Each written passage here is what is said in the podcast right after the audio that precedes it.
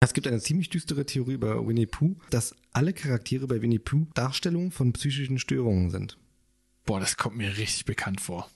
Ja, da haben wir zum einen den Bären selbst. Winnie Pooh hat ADHS, also nach dieser Theorie. IA ist klinisch depressiv.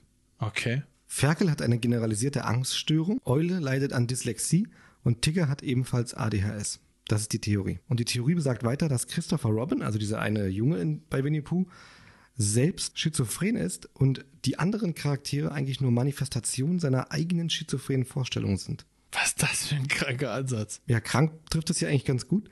Das Ende der Theorie sagt, dass diese Tiere im Grunde nur Christophers Kämpfe als Kind repräsentieren, irgendwie mit der Außenwelt klarzukommen. Oh, das wäre nicht die erste Botschaft, die in einem Zeichentrick was erst im Erwachsenenalter verstanden wird.